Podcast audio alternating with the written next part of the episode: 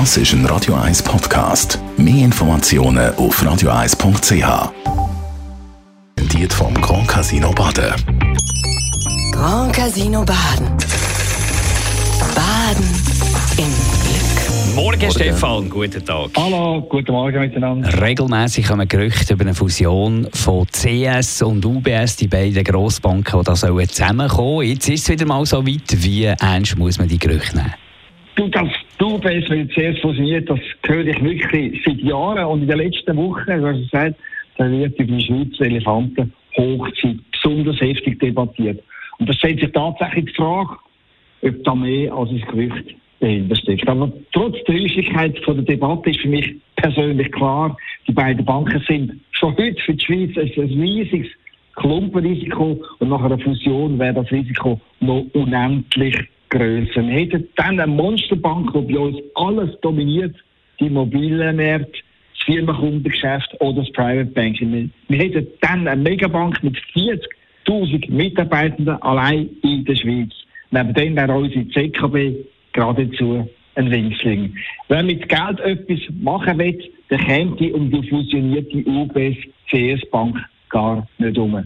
Das aber würde die Politik und die Finanzaufsicht in der Schweiz schon im Vorfeld alarmieren und die würden die Fusion nur mit ganz harten Schnitt akzeptieren. Als Folge davon müssen die Fusionsbanken im grossen Stil Leute auslagern, abbauen oder sogar entlassen. Davon wäre gerade Zürich besonders stark betroffen. Das aber gäbe in der Öffentlichkeit ein Zeter Mordio und zwar über viele Jahre hinweg.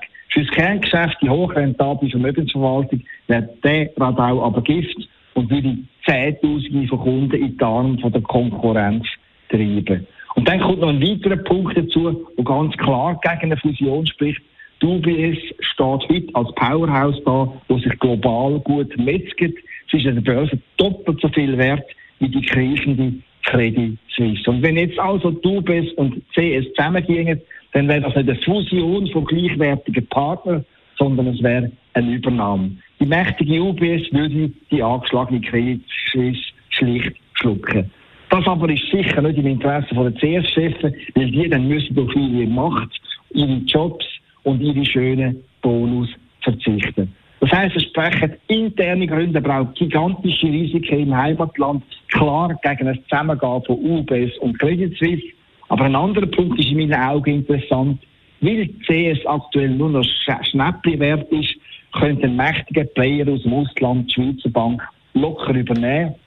Dabei würden 10 Milliarden Franken gelangen, was, es, was für eine Grossbank aus, aus den USA bestenfalls ein Butterbrot wäre. Kurzum, dass einer von den fetten Banken aus Amerika CS auf, dem Kauf, auf der Kaufliste hat, das halte ich für absolut realistisch. Jedenfalls viel realistischer als eine Fusion von UBS mit der Credit Suisse in der Schweiz. Der Stefan Barmettler, seine Morgenkolumne gibt es zum Nachlesen auf radio1.ch. Er ist der Chefredakteur von der Handelszeitung. Die Morgenkolumne auf Radio 1.